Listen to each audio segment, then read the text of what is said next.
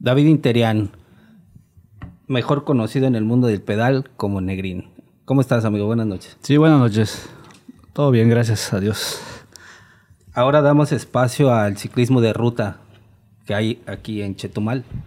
Vamos a rescatar un poquito en esta charla que vamos a tener contigo un poco sobre la historia del ciclismo de ruta en Chetumal, que ya tiene, pues ahora sí que muchos años. El ciclismo de montaña, yo pertenezco al ciclismo de montaña, yo me inicio en el ciclismo de montaña, pero pues el ciclismo de ruta ya tiene mucho tiempo aquí en Chetumal. Platícanos un poquito sobre sus inicios, cómo es que nace aquí, cómo, cómo te, te llama la atención practicar el ciclismo. Bueno, me, voy a platicar un poco de mis inicios, ¿no? Los inicios yo empecé en el año 91, porque empecé un poquito tarde, se puede decir, porque a mí me gustaba el ciclismo desde el infantil. Eh, podemos decir que yo me inicio en esto porque en ese entonces veía las carreras que hacían en la Avenida Héroes y parte de lo que era antes el la primera parte del, del Boulevard Bahía. Entonces allí veía correr a, Guillermo Contreras La Yuya, los Cuellar, que, que, antes eran los, los ídolos en ese entonces. Estaban también los que tenía el, el señor Memim, okay. Lada, que tiene igual años. Y otros muchos que la verdad ahorita así no, no recuerdo. ¿A qué edad te inicias tú en este deporte, este Negrín? En este, en este deporte yo empiezo a la edad de los 15, 14 años, así, del, en el 91, ¿no? Te puedo contar. ¿Y qué fue lo que, por qué en otro deporte? Es decir, ¿por qué no en fútbol, básquetbol? ¿Por qué el ciclismo? ¿Qué es lo que dices? ¿Solamente ver las carreras? ¿Solamente eh, querías participar? el ver este cómo desarrollaban una bicicleta, la velocidad, ¿qué fue lo que más te apegó ahí a la práctica del ciclismo? bueno, mira, yo empiezo a la edad de los seis años a, aprender a dar mantenimiento a las bicicletas en un taller que se llamaba La América aquí en La Hidalgo con Álvaro Obregón, okay. que era del señor Miguel Cambardales. Él fue el que eh, con él empecé, fue mi maestro, puede decir, en la reparación de bicicletas. De ahí te digo, yo espero un tanto como los 14 años que empiezo en el ciclismo, después de haber participado en atletismo, que también me gustaba mucho, eh, pues en fútbol igual estuve un tiempo. Pero lo que más me llamó la atención fue el ciclismo porque en ese entonces pues ganar era antes en especies, se puede decir, que nos daban bicicletas, televisores, grabadoras, estufas, todo lo que era un sinfín de cosas y, era, eh, digamos, algo atractivo para nosotros en ese entonces. 16 años tenías en ese entonces. ¿En qué equipo eh, practicabas, participabas? ¿Cómo, ¿Cómo se formaban los equipos? ¿Cuántas mm. personas integran un equipo en, el ciclismo de ruta y qué, cuál es su función de, cada uno de los equipos? Mira, yo empiezo eh, en sí, era solo, eh, no, no, tenía equipo. ahí conozco ya a, otros, a otras personas de igual de mi edad, que estaba César Viera, con su hermano David Viera igual. Y ahí estaba su papá, que en paz descanse, don César Viera. Ajá. Ya con ellos empecé a practicar ya por equipos, bueno, se puede decir equipos que éramos tres, cuatro, cinco, que éramos del mismo barrio, que estábamos pegados a lo que es el bulevar. Entonces ahí ya íbamos nosotros a practicar, pero era correr así, digamos, practicar a, a, lo que veíamos, porque la verdad no, no teníamos en sí una persona que nos oriente o alguien que nos eduque en lo que era las estrategias o todo eso. A raíz de eso nos pegamos ya, bueno, ya conozco a, Jorge Buenfil, Ajá. mejor conocido como el Diablo aquí en el ciclismo. Ok. Ellos son carniceros aquí en el mercado viejo, nuevo que diga. Entonces ya con él, la verdad es una persona que me empezó a instruir lo que era su, pues ya su repertorio de conocimientos, me lo empezó a inculcar, yo fui aprendiendo un poquito más. En ese entonces me desarrollé yo como un sprinter. Un sprinter que yo llegaba, las llegadas era muy difícil que me ganaran en los últimos 200, 300 metros. Pero ya a raíz de lo de ya eh, ir conociendo a más personas y me fueron invitando a sus equipos solo para, como, perdón, solo para apoyarlos. Eh, vamos, quiero ganar tal carrera. Entonces yo ya me, empecé a, a, entrenar como si fuera un gregario. Un gregario que es el que trabaja para un líder que lo pone a la meta a 200, 300 metros y es el que define la carrera. Eso es lo que fíjate que, que me llama un poco la atención de, cómo funcionan los equipos. Sí. Eh, como cuántas personas integran un equipo de ciclismo de ruta. Por eso mi pregunta iba, iba así enfocada como cuántas personas lo integran y cómo se define una estrategia para poder este, competir en esa carrera. Sí, mira, en, un equipo podemos hablar de un mínimo de cuatro personas. A un máximo del, bueno, de lo que se ha permitido aquí en lo que es el sureste que yo he visto que corra, o también a nivel eh, nacional centro, pues hasta de ocho o nueve personas. Entonces allí ya divides tú fácilmente que tengas a dos sprinters que son los últimos en definir la llegada, por en caso de que uno de, dos, de los dos, tres, cuatro pasistas de que tenga el equipo que no pueda llegar escapado. Entonces te digo, esos sprinters van a llegar a, definir junto con los otros dos o uno que sea el embalador final. Y el embalador final fácil viene controlando los últimos cinco kilómetros. Hablas de un pasista, de un embalador y del sprinter. Ahí se divide toda la estrategia de qué es lo que tiene que hacer cada uno de los integrantes del equipo. Sí, claro, te digo, así como tú dices, hablando por equipos, se supone que ya son personas que en sí se conocen en cierto tiempo, ya saben cómo van a trabajar, cómo entrenan también para ganar las carreras. Porque te digo, hay veces, bueno, aquí en el sureste mayormente pues es a lo que va, pero ya conocemos quiénes son los sprinters, quiénes son los pasistas, y en su momento digo, ganan ellos, aunque no corras tú el traje, porque a mí me ha pasado Sí. Y hay veces me han pedido ellos, eh, vamos a poner que sea una carrera en Yucatán, donde a mí las personas, eh, ahorita como me pasó el, último equipo que yo estuve, con, ah, digamos, apoyándolos, que era Figuras, con eh, este amigo Abelardo Guzmán de Mérida. Ellos me decían, no seas malo, ayúdanos a ganar aquí en Mérida y nosotros te ayudamos a ganar cuando estemos fuera. Cuando toque Chetumal, en Cancún, Cuando estemos fuera de, Mérida, ¿no? Porque ellos, para ellos lo importante era ganar en Mérida. Ok. Pero había veces, te digo, que por más que hagamos una estrategia, siempre hay un, hay un plan A, un plan B. Entonces, mayormente yo, hay veces ganaba ahí las carreras que yo no debía ganar. Pero pues como ando muy bien, entonces yo ya definía, yo soy un corredor que Siempre, mayormente en mis carreras les he ganado escapados desde el inicio y ya no me vuelven a ver hasta la meta. Te vas en la primera fuga que se, que se hace. Sí, en la primera fuga. Sí. Es un deporte de, de, considero, de alto rendimiento el ciclismo de ruta. Eh, ¿De cuántos kilómetros estamos hablando en una carrera, por muy corta que podamos estar este, pues, diciendo, ¿no? O sea, ¿qué kilometraje es el que abarcan en una, en una competencia? Bueno, mayormente ahorita para la categoría en donde yo estoy, que es la Master A de 40-49, se ha manejado 80 kilómetros. Te digo, antes, en, cuando yo estaba en la elite, lógico, ya más, más joven, y pues carreras de hace años, eh, las carreras, la verdad, eran muy largas, eran carreras de 120 como mínimo. Hace, cuando tú iniciaste, por ejemplo, ¿no? cuando, yo estabas en la etapa. Sí, las carreras no eran. Lo mínimo, mínimo que tú corrías eran 100 kilómetros. No había de más, así de menos. ¿Por qué consideras que ha bajado esta cuestión del kilometraje en las competencias que se hacen actualmente? Pues la verdad, yo creo que también por lo. Pues yo digo, una por el patrocinio, los gastos. No sé, no te podría decir ahorita la verdad. Ahorita las carreras son muy cortas a comparación de las de antes. Quizá tienen mayor explosividad, alcanzan mayor eh, eh, velocidad. No lo sé. Eh, ¿Crees que ese sea un factor fundamental? Pues, pues puede ser también por, te digo, por el tiempo récord que también manejan ellos. Porque te digo, yo he competido en carreras internacionales ahí en Belice que la verdad eh, es un gusto correr con esa gente porque son gente muy explosiva. También así te puedo decir, muy agresiva en, correr, no descansas.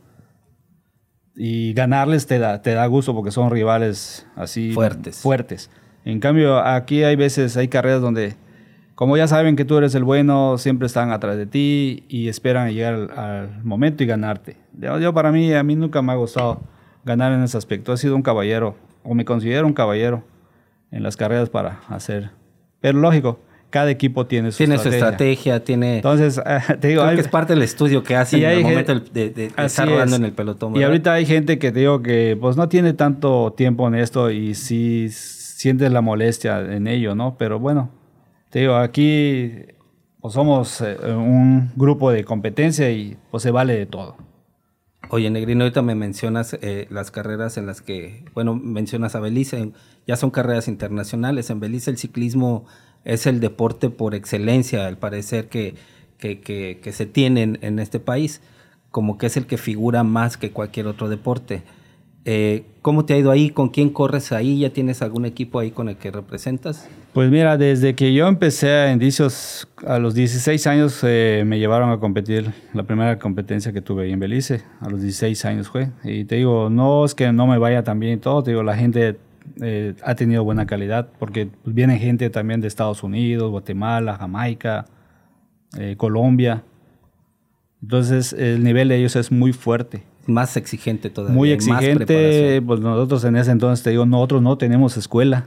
Aquí no tenemos la verdad de escuela de ciclismo. Lo hemos aprendido de poquito en poquito de lo que nos han ayudado varios amigos ya de años también de ciclismo. Y ahí se ha agarrado. Yo que he ido también a competir al centro. Gente que ha venido del centro igual me he pegado y pedido asesorías, cómo entrenar, cómo mejorar en tal cosa, que yo la verdad hay veces no, no logro explotar esa, esa, llegar al máximo de, ese nivel, ¿no? Ellos, pues, les agradezco igual su apoyo en ese aspecto. Entonces, eso es lo que, lo poco o mucho que nosotros logramos absorber, es lo que ahora les damos a, las nuevas generaciones que tenemos, que la verdad, ahorita carecemos mucho de, de los jóvenes en el ciclismo. Fíjate que ahorita estás tocando un tema bien importante y, y el considerar, por ejemplo, abrir una escuela especial para ciclismo. Es decir, eh, tenemos un bulevar hermoso para rodar aquí en Chetumal. La verdad, como, como ciudad capital de aquí de Quintana Roo, creo que muchos estados nos envidiarán el, el, bulevar que tenemos aquí en Chetumal. Y vemos entrenar a gente todos los días. Algunos están solos, eh, como que no encuentran o no saben cómo, cómo eh, eh, acercarse a los equipos. Hay equipos ya de varios años aquí y quizá haya personas en, esas, en, en, esos entrenamientos de solos donde, donde hay un buen talento y que no sabe a lo mejor cómo poderse acercar con ustedes. ¿Cómo sería ese primer filtro? ¿Cómo poder acercarse con, con ustedes precisamente para obtener todo este tipo de, de técnicas, de asesoramiento? o, incluso pensar en una escuela de ciclismo como tal para, para reclutar gente ¿no? que tiene talento. ¿Se ha pensado en eso? Sí, mira, en el 2000 yo tuve la verdad el, gusto igual de, entrenar a, ocho niños, que entre ellos estaba Donizetti Vázquez, que él es uno de nuestros campeones nacionales en el 2010. Él ganó la, lo que viene siendo la especialidad en ruta. Y tenemos también a Joan Quintal, que él ganó, creo, no me recuerdo si fue en el 2011, 2012, que él ganó en, lo que viene siendo en la contrarreloj. Entonces eran chavos que salieron igual pues de aquí, de, Quintana Roo. Han, representado a, Quintana Roo en Ellos han representado a Quintana Roo en Olimpiadas Juveniles y la verdad son los únicos dos que han tenido la, que han sobresalido, digamos, en ese... La dicha de tener pues las medallas de oro, ¿no? Porque pues ellos ganaron en su especialidad, uno en contrarreloj y te digo el otro en ruta. ¿Eso hace cuánto tiempo tiene más o menos? Pues fue en el 2010, el primero, te digo, ya tiene ya, sus, 11, 12, años. Sí, y te digo, ahorita, la verdad igual a mí me ha dado la curiosidad de, entrenar. Ahorita pues tengo a un sobrino que está empezando, tiene 16 años apenas. Y tengo a mi, a mi ahijado que son de 19 años, él ya está un poquito ya grande, ¿no? Pero todavía tiene para estar en la sub-23. Entonces, pues, entrenarlos a lo a llegarles a un nivel muy fuerte. Ahorita la verdad es preferible que ellos estudien, porque nosotros, digo, en ese entonces claro, nos dedicamos más a lo que es el, ciclismo y dejábamos la escuela. Yo te digo, dejaba la escuela, regresaba y así me la pasaba. Es mucha disciplina la que se tiene en el ciclismo. De hecho, a mí yo vivo a una cuadra en realidad del bulevar y todos los lugares a los que pues quiero ir de la ciudad, pues mayormente agarro por el bulevar ya sea en la mañana, en la tarde, cualquier hora, ¿no? Sí. Y siempre veo a muchos compañeros ciclistas de ruta que salen en la mañana, ya están a las 6 de la mañana entrenando y salen en la tarde. Y si no salen en la tarde, salen en la tarde noche, ya hacia al, al crepúsculo, ¿no? Con un clima ya todavía más fresco. Dicen a estirar las piernas, 80, 60 kilómetros, ¿no, mano? O sea, la verdad es, que se necesita mucha disciplina, por eso... Bueno, es que es la disciplina y te tienes que acomodar también al horario por si trabajas. Es lo que yo ahorita le comento también a estos muchachos. Antes, pues yo, la verdad, tuve la dicha igual que pues mis padres me apoyaron bastante. Y gente igual que me estuvo apoyando, ¿no? Entonces ahí yo podía dedicarle demasiado tiempo a esto y estar también entre los primeros lugares a nivel pues, sureste, ¿no?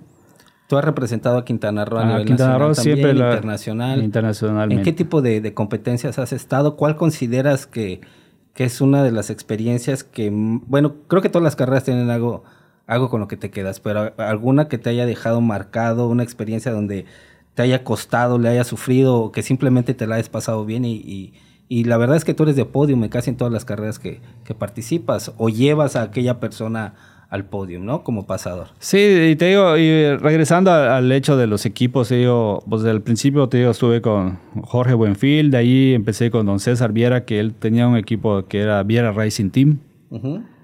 De ahí estuvimos, eh, me- creo que el otro equipo es el Ganadero, Bar el Ganadero, no sé, Sí, con sí, el sí, señor acuerdo. Salvador Silva. Claro. Él igual nos estuvo apoyando un tiempo y de ahí vino el señor Manuel Fragoso, que fue de multiservicios Sí. de Chetumal, que tenía una- un negocio de vigilancia y limpieza. Y él era el, el- en ese entonces el presidente de la, de la Asociación de Ciclismo de aquí en Quintana Roo. De ahí eh, nos invitan a correr ya por el primer equipo en Belice, que era Guinness Smiling, Ajá. donde corrimos con ellos y ahí hab- habían dos colombianos. Y en ese entonces eh, agarramos el segundo lugar a- a- de la cross country, una carrera, la mejor carrera que hay en Belice de 240 kilómetros. Toma. Entonces, 240 kilómetros. E- Esa, y volviendo a la, a la pregunta que me Ajá, hiciste sí, sí, sí. de cuál era me- la mejor, pues esa ha sido una de las mejores carreras porque es una cosa que si no te preparas bien, Te quedas a la sufres y si te preparas muy bien, desde la mitad de la carrera ya de regreso es todo en contraviento y si no estás muy bien mentalmente, ahí te quedas. ¿De qué punto a qué punto de Belice es donde se, se realiza este evento? Bueno, la- yo le tengo entendido que es la cross country porque es la que dice que atraviesa todo Belice. Es de punta de la, de la ciudad de Belice Ajá. hasta San Ignacio Cayo, 240 que es frontera con. Guatemala, y regresar. Pero la ida no es tanto problema porque el viento te lleva. Está a favor. El Son problema- los factores de. el problema es el regreso. Que todo el viento lo traes en contra. Y esa es- carrera, pues yo eh, la he competido así fácil como unos, unas 12 veces, más o menos. Y de esas he abandonado dos veces, una por fallas mecánicas y la otra, pues sí, la verdad no, no fui muy bien entrenado. Ahí por eso te comentaba hace un momento que el deporte de ruta, el, ciclismo de ruta, pues eh, de alto rendimiento, porque el entrenamiento tiene que ser muy disciplinado desde la alimentación, desde eh, eh, cómo se va a entrenar, qué tipo de entrenamiento tienes cada día de la semana. Escucho a muchos, a muchos este, compañeros de ruta que tienen distintos tipos de entrenamiento en, distintos tipos de días de la semana. Es decir, quizá algunos días son explosiones, otros días intervalos. ¿Cómo se entrena un, un ciclista de ruta, Negrín? Sí, mayormente, bueno, en mi tipo de entrenamiento que yo hago ahorita con los muchachos eh, son dos, dos veces a la semana, entre semana muy fuertes, que es martes y jueves. Lunes, eh, miércoles y viernes, pues es rodar a una velocidad tranquilo, platicador, ¿no? Paso platicador como otros Pero. ¿qué es, ¿qué es el paso platicador? Ah, Pues bueno, nuestro paso platicador de nosotros es de 32 a 35 kilómetros por hora. Eh, ¿Con qué distancia más o menos? Eh, son dos horas, dos horas, Dos dos, horas. horas. y media. Los- Ah, los Ahí ya no manejo kilómetros, manejo tiempo. Y los fines de semana veo que en ocasiones se reúnen en el punto de la ciudad y salen a fondear, ahí se avientan. Bueno, ahorita ¿Cuánto estamos entrenando fuerte, te digo, y largo porque vamos a una carrera el 14 de noviembre, que es la clásica del Rey del Sur, se llama Antecash, Yucatán. Ok, Ahí son, bueno, en la categoría de nosotros eh, son 80, 80 kilómetros en la Master A. La Elite corre set- 96. ok. La, y creo que el único que es, es de 60 kilómetros es la Master C, mayores de 60 años. En esas competencias, ¿qué velocidades alcanzan dentro del pelotón? Bueno, dentro del pelotón, eh, yo de hecho he bajado la... hay un- eh, es que ahí tienes que subir un cerro que está a 18 kilómetros de la salida de, de la carrera. Ajá. Nosotros tenemos que subir dos veces ese cerro. Ya en la bajada yo le he bajado a 78 kilómetros por hora En el descenso. en el descenso. Sí, en subida, sí, la verdad vas, pero casi caminando porque hay muchos que se bajan porque está... La tiene como- pendiente es. La es pendiente es de un kilómetro y está muy pesada. Y el descenso eh, es donde me dices que agarras este, estas velocidades. Pues el descenso, te digo, ya depende de la destreza también de cada uno, porque hay muchos que tienen miedo igual a la velocidad a bajar. Y aparte, como el camino es muy angosto, Hay que, hay que saber este, la habilidad de la bici, ¿no? Ahí hay, bueno, hay gente que sale del monte con su leña, carro, camionetas que vienen, eh, no se puede controlar al 100%, pero bueno. Sí, la conducción debe ser casi exacta, con precisión. que yo sepa, gracias a Dios no ha ocurrido un accidente muy, muy serio, ¿no? Muy grave, pero pues, eh, son los riesgos que uno corre haciendo esas competencias. Oye, ahorita me dice 70 kilómetros por hora más o menos algún accidente? ¿Has tenido alguna caída a esa velocidad? O no, no a esa velocidad, pero pues tan solo en planicie, ¿cuánta, cuánto, cuánta velocidad alcanzan a desarrollar? ¿50, 45 kilómetros por hora? Pues bueno, cuando es en, plano alcanzamos 50, 55 kilómetros por hora. ¿Alguna, ¿Alguna caída a esa velocidad? ¿Algún accidente que tú digas, chispas, que te haya sacado la jugada en algún momento? No, yo la verdad la única caída muy, bueno, el accidente muy grave que tuve fue cuando te digo que recién empezaba con, Jorge Buenfil. Ajá. Que antes teníamos su. Teníamos, bueno, se nos quedó como una manía, se puede decir, de colgarnos atrás de las combis que salían antes, eh, de, creo que de aquí del mercado. Ajá.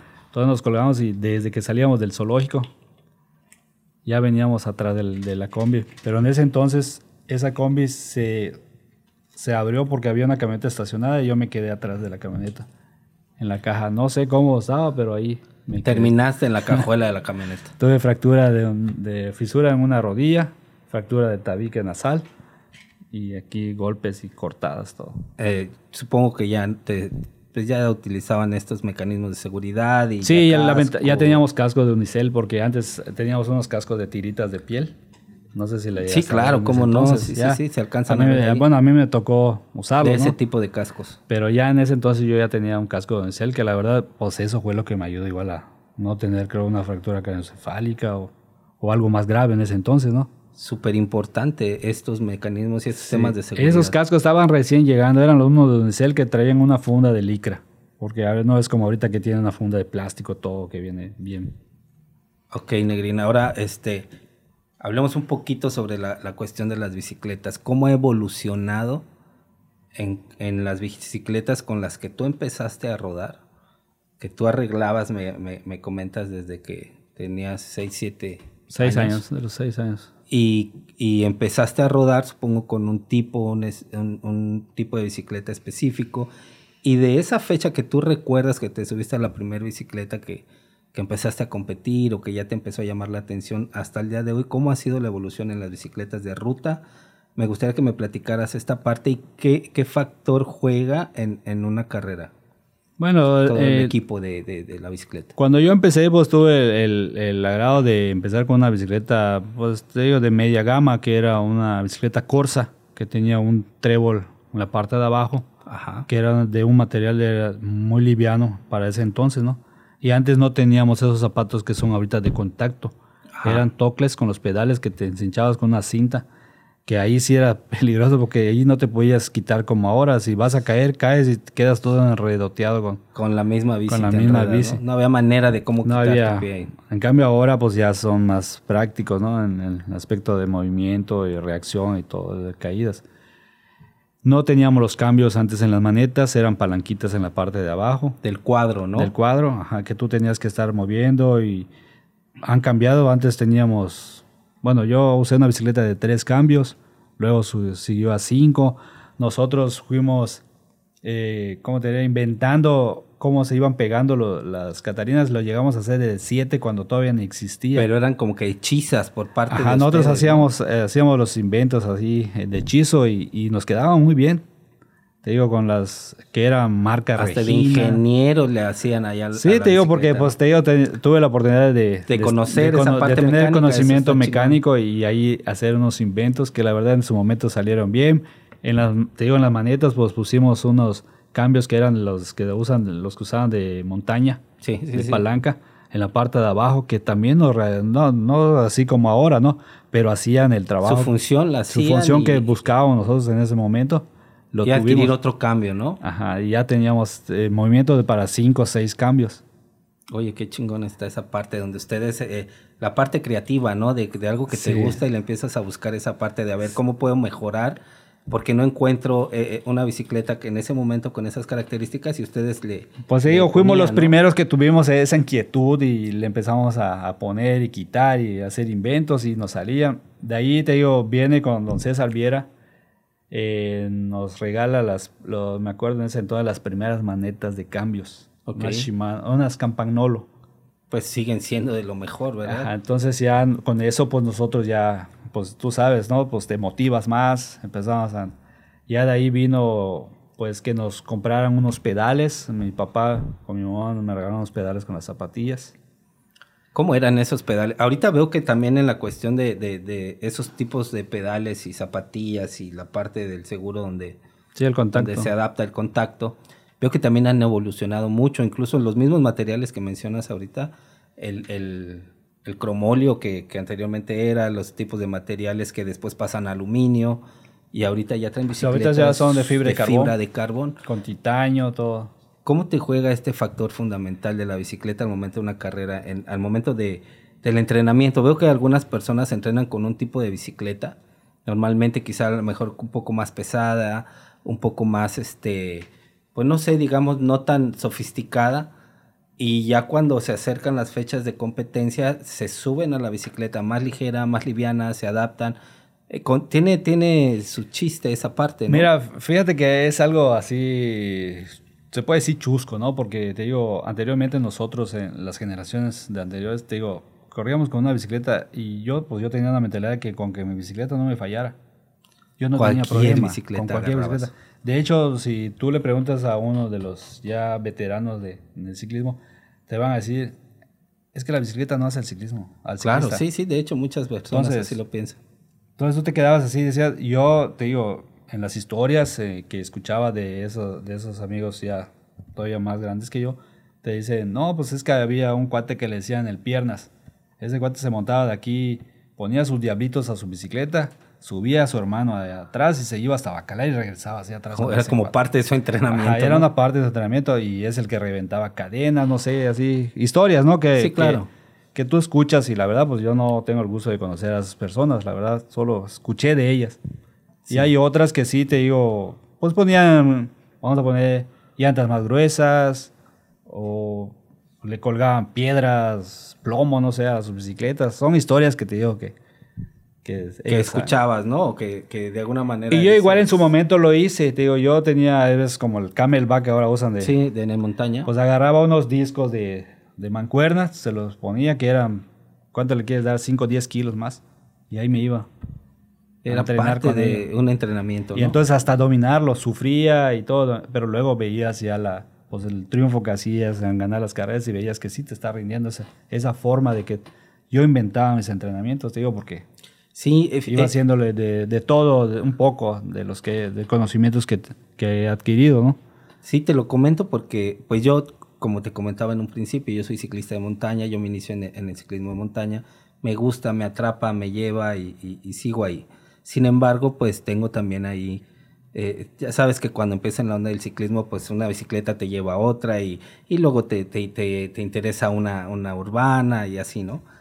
Eh, y después a mí me interesó, pues dije, pues voy a practicar ciclismo de ruta adquirimos ahí una bicicleta de ruta. En realidad para, es para mi esposa, más bien es de mi esposa, pero porque participó ahí en un evento hace un par, un par de años, en, en un duatlón en Cozumel, y pues la Ah, ok. adquirimos y bueno, ahí, ahí este, se, se la presto ahí de vez en cuando, ¿no? Y, y empiezo a rodar en el bulevar y digo, la posición en, en la bicicleta es diferente, se siente que trabajas otro tipo de músculos, digo, la, la, la geometría del mismo cuadro es completamente diferente a, a una de montaña.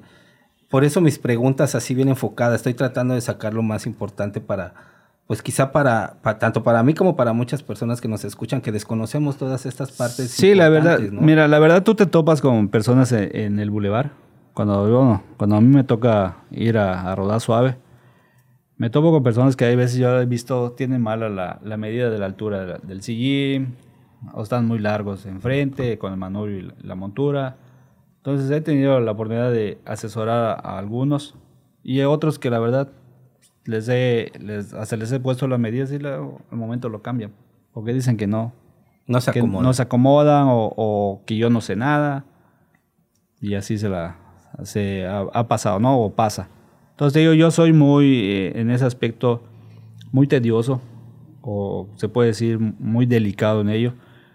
Trato de poner mis medidas y también a los que andan, que son mi equipo, también ayudarlos en ese aspecto. Y también a personas que me conocen que se han acercado a mí, te digo, independientemente, te digo, yo ahorita reparo bicicletas a, pues se puede decir por cita, ¿no? Porque te digo, también como tengo un trabajo. Claro. Ya en las tardes, entonces, como hobby, me pongo a reparar las bicicletas. Veo que también para eso las tecnologías, las herramientas, las nuevas bicicletas, o sea, el, el, la evolución que ha tenido tanto de los materiales, de los pedales que hablamos hace un rato y todo esto que mencionábamos, también en la elaboración de la mecánica que ahorita mencionas. Sí, las llaves son especiales, ya las llaves son muy especiales y tienes que conseguir un poco de, de todo, ¿no? Porque ahorita yo tengo unas llaves que te puedo decir que son ya rezagadas para lo que las bicicletas que yo manejo.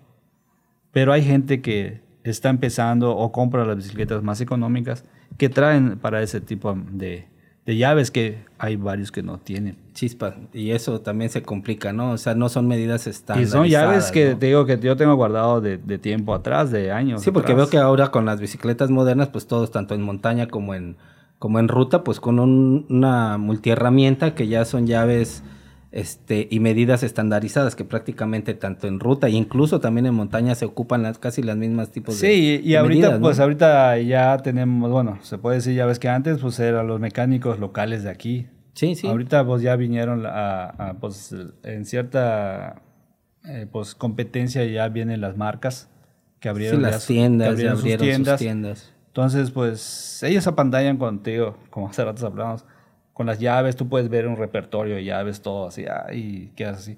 Pero tú ve cuánto te cobran. Sí, cuando hay el conocimiento. Ahorita el bolsillo de la gente y como siempre ha sido, el, ciclismo, la verdad, es un deporte, se puede decir que hasta el más caro. Sí, sí. Practicado por nosotros que la verdad... cuestan las bicicletas. Que no te, bueno, hay gente que la verdad no tiene tanto.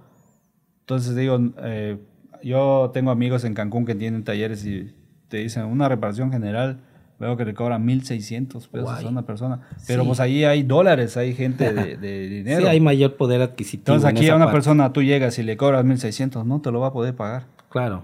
Y es un mantenimiento que tú le tienes que dar a una bicicleta cada tres, cada seis meses. Sí, dependiendo del uso, el entrenamiento que le dé, las llantas, que, si sales a rodar todos los días, en qué horarios. Sí, y hay gente que, te digo, hace, hace ratos igual reparó una bicicleta, le comentaba a mi amigo, es una persona que le digo, dale mantenimiento cada 15 días, de, en, sobre todo en, el lavado de la bicicleta. Porque la verdad es una persona que tiene el sudor muy fuerte. Ok. Entonces, eh, al tener el sudor muy fuerte, tú lastimas mucho las, lo que son las, las piezas de la, de la, bicicleta. Ok. Fíjate esa parte de que, que, no conocemos muchos también. Y, ellos, eh, y ellos creen que, ah, solo, es que la, sí la lavo. Sí, sí la lavas, pero el problema es que el sudor, eh, como penetra en las partes internas, ahí tú no puedes controlar el sarro, todo eso, y vas deteriorando y te vas lastimando, que son las las sí, tazas, fundamentales, las partes que tienen las partes móviles. Ah, dale. Entonces, ahora sí que las partes que donde se articula todas las cuestiones de Y hay gente que te digo que lo deja porque dice, ah, gente que compra una bicicleta y hasta que lo clásico, ¿no? Hasta que ya se echa a perder, ya no tiene más remedio a comprar otro. La lleva para que tú ya lo cambies. Oye, Negrín, ¿a quién admiras? Aquí del ciclismo local y del ciclismo internacional, quizá ahorita vamos a, esa parte. ¿A quién admiras? Pues fíjate que aquí, aquí, así, en lo que es en el ciclismo de aquí, el local. El local. El local, pues, pues tengo al Guillermo Contreras La Yuya, está también Cuellar, José Juan Cuellar. Son ciclistas de, Son los ciclistas toda la vida. De toda la, vida. Que hasta el día de hoy están en el bulevar rodando. Así es, son gente que siguen rodando. Una, pues también siguen obteniendo triunfos en lo que es su categoría. Siguen compitiendo, ellos ya son este pues ya son Master, B, Master ellos ya son de 50. Es la última categoría que tenemos en el ciclismo de ruta, ¿cierto? Sí, de hecho el más dinosaurio pues es Guillermo Contreras La Yuya, Pero porque ese ya va por 60. Vamos a ver si nos acepta una invitación aquí al podcast a al buen, al buen Yuya para que nos venga a platicar sobre todas sus experiencias, así como lo estás haciendo tú. Y este, eso es en el, en el ámbito local.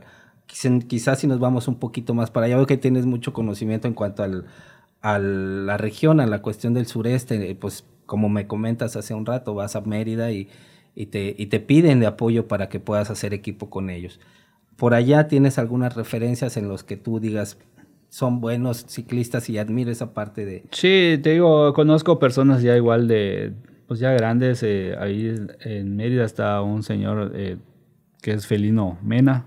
Él igual ya es una persona ya de, de 60 años, se puede decir. Sigue rodando el día de hoy. Eh, bueno, él tuvo, una, tuvo un problema de, del corazón, imagino, y ahorita está, bueno, está en recuperación, ¿no? Según ya había empezado otra vez ah, en forma para competir, pero no sé cómo esté su caso.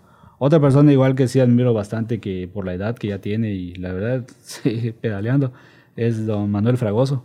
Ok, sí, todavía lo veo por ahí. El señor tiene 78 años Y sigue y pedaleando. sigue pedaleando como si nada. Un deporte que como lo hemos venido platicando en podcasts anteriores, ahora contigo, indudablemente el hecho de, de que no hay edad para poder subirse a una bicicleta, salir a divertirse, a quien le gusta la competencia hacerlo, a quienes les gustan los retos también este, lograrlos, sentir esa satisfacción personal y, y sobre todo divertirse, ese, ese, ese sentido de libertad también que, que a todos nos atrapa ¿no? en la bicicleta en, en- en el, en el ámbito internacional como, como, como participante del ciclismo y como practicante del ciclismo, ¿a quién admiras que tú digas, voy a ver este eh, la Vuelta a España, eh, el Giro? Pues fíjate que Tour? ahorita- ¿A quién bueno, yo por mi parte, como es mi especialidad de pasista, a Richard Carapaz, el de Ecuador, Richard Carapaz. que fue ahorita campeón. De hecho, ganó de- también en, el- en la sí. Vuelta a España. No, el Giro. No, el- el Giro ahorita ganó. fue campeón mundial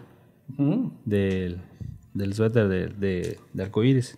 Ok, él es uno de tus... Él, sí, por la forma que pelea, pues me identifico más con él, ¿no? Que con un sprinter, que de los sprinters, todo. Prefiero un pasista así que gana desde que sale, no lo alcanzo, porque es más, como que es de más de tensión, no sé. Eres de ver toda la carrera cuando Sí, yo entra estoy viendo la carrera y es lo que más te, como que te motiva, ¿no? Porque dices, ahí lo van a agarrar y vienen cortándole tiempo, viene alargando, viene cortando y así. Entonces, Toda- vas checando toda la es la estrategia que hay, adrenalina ¿no? que, pues del suspenso, ¿no? De que si va a ganar o va a llegar o no va a llegar. este, pues un ciclista eh, latinoamericano, ¿no? Que tenemos aquí en, en- eh, como también puede estar por ahí un Nairo Quintana. Nairo Quintana igual, eso es bueno, pero pues el- en el aspecto más agresivo le voy más a, a Richard Carapaz. a Richard Carapaz. Sí. Eh, ¿Cómo funcionan este, este, este tipo de eventos? Ahorita me platicabas la cuestión de, de cómo funcionan los equipos, cuántas personas lo integran, el- el- los nombres. Si tú pudieras decidir entre cada uno de los eventos como la Vuelta a España, el Tour de Francia, ¿cuál es el que como que dices tiene, te, te- te apasiona más? Es decir, Pues no sé el- si todos El estos- campeonato del mundo está, está muy, muy bien, te digo, porque allí en- individualmente ellos llegan a correr por su país.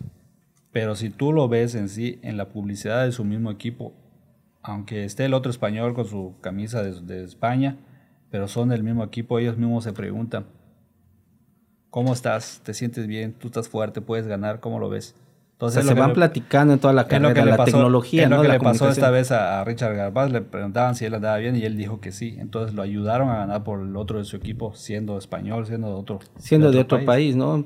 Entonces tuvo la oportunidad y la aprovechó y pues qué bueno que se le dio, ¿no?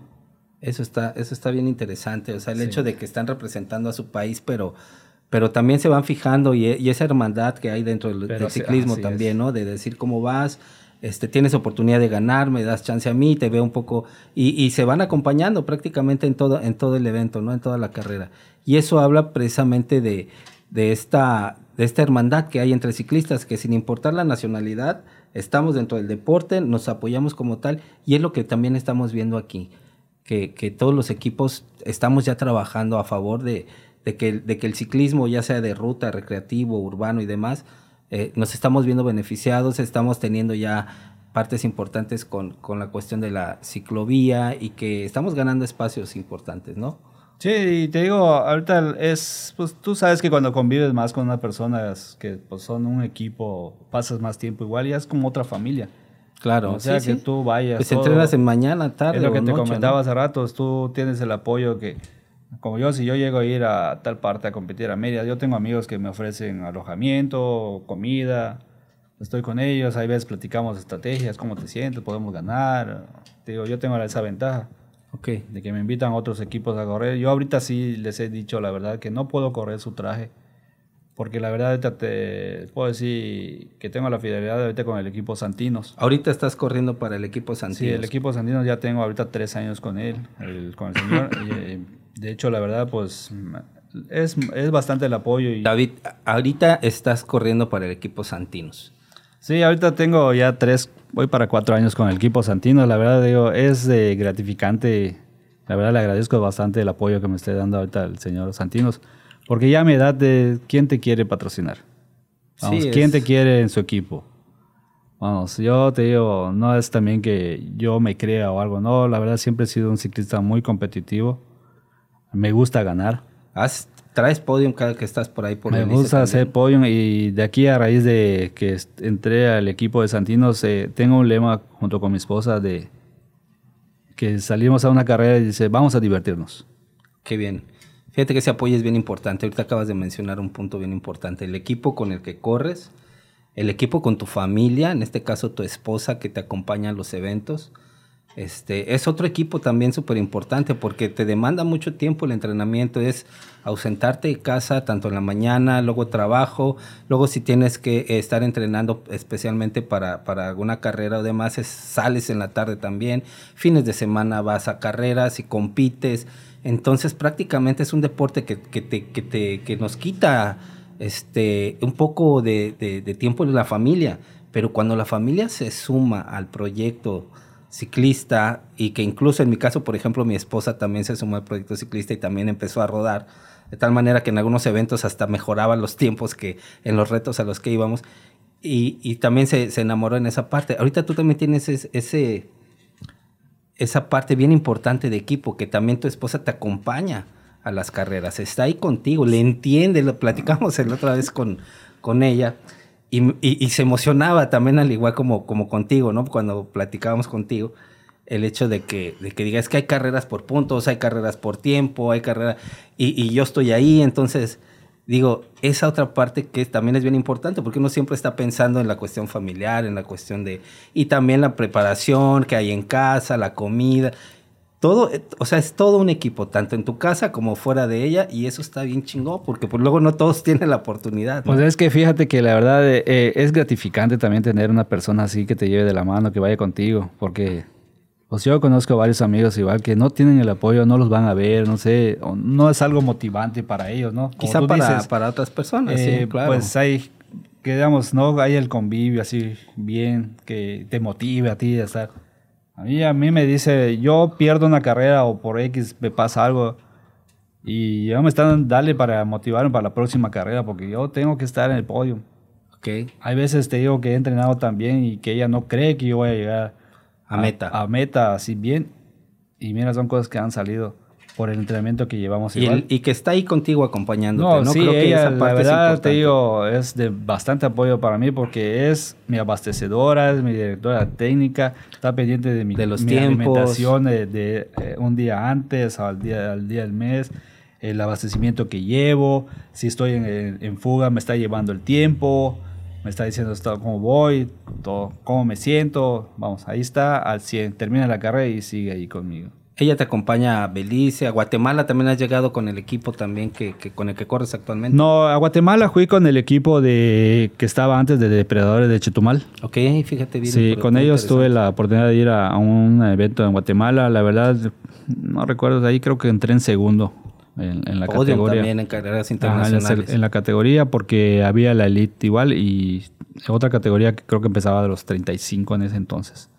Oye, pues qué, qué, qué, qué padre el hecho de que se complementen tanto en casa, fuera de casa, este, hagan un equipo en ambos, en ambos sectores, de, tanto de familia y de deportivo.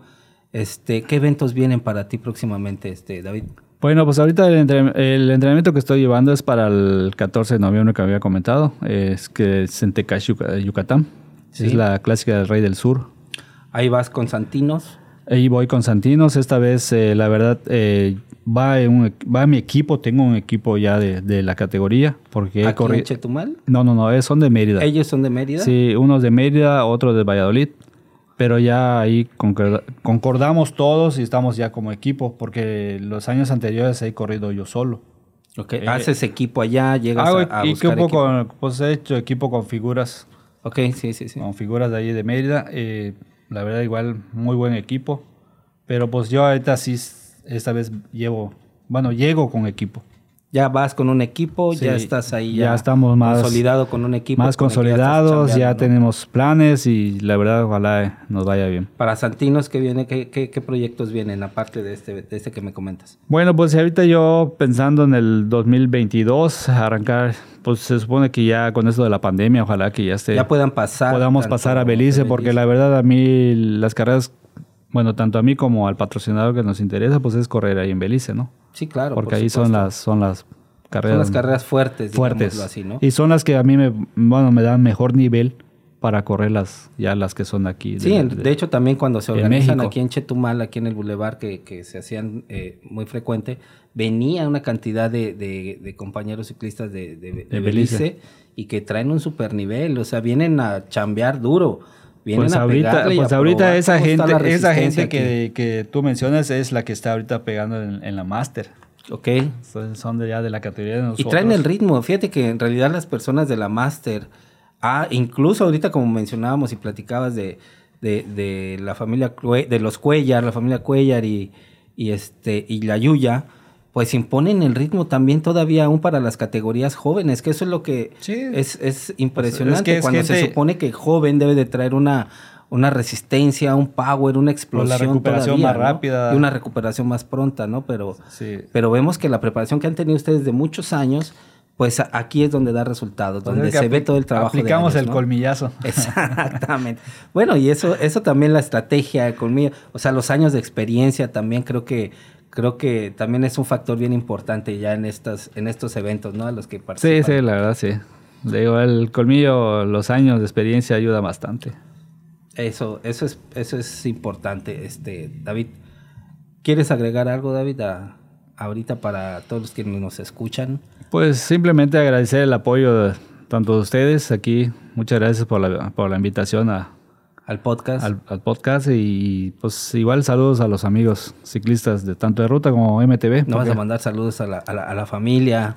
Pues saludos a, saludos a mi esposa. para que- Te están apoyando. si, no, si no, ya no, carreras si no, ya no todo me va a dejar salir tampoco. No, ya no te va a dejar salir a entrenar y que coma y a ver qué se hace ahorita que llegue de la entrevista. No, no, sí, ella igual quería venir, solo que la verdad estaba ahorita con unos pendientes y Sí. no me pudo acompañar. Ojalá sí, la vez, la vez pasada que tuvimos la oportunidad de coincidir en un lugar, ahí es que platicábamos todo esto y veo que ella también está bien metida en, en, en la cuestión de las carreras y le, y le sabe a todo, ¿eh? Sí, pues ya tantos años igual que tiene conmigo, así apoyándonos en lo que es este deporte. Y la verdad te digo, el- ya ves que ella es abogada igual y se hizo abogada por lo- con los estatutos de lo que fue la federación. Ok. Porque lo Hasta chusco. asesoramiento legal tienes ahí para toda la cuestión. Sí, porque lo chusco ella no era, de- bueno, te digo, no era todavía abogada y pues, pero ella trabaja en el área jurídica del gobierno del estado y pues ya sabía más o menos toda la forma del movimiento y me apoyó una vez que me quisieron sancionar malamente. A ver, a ver, a ver, ahorita eh, vamos a suspender esta despedida, vamos a echarle un poquito más, unos minutos a esa parte.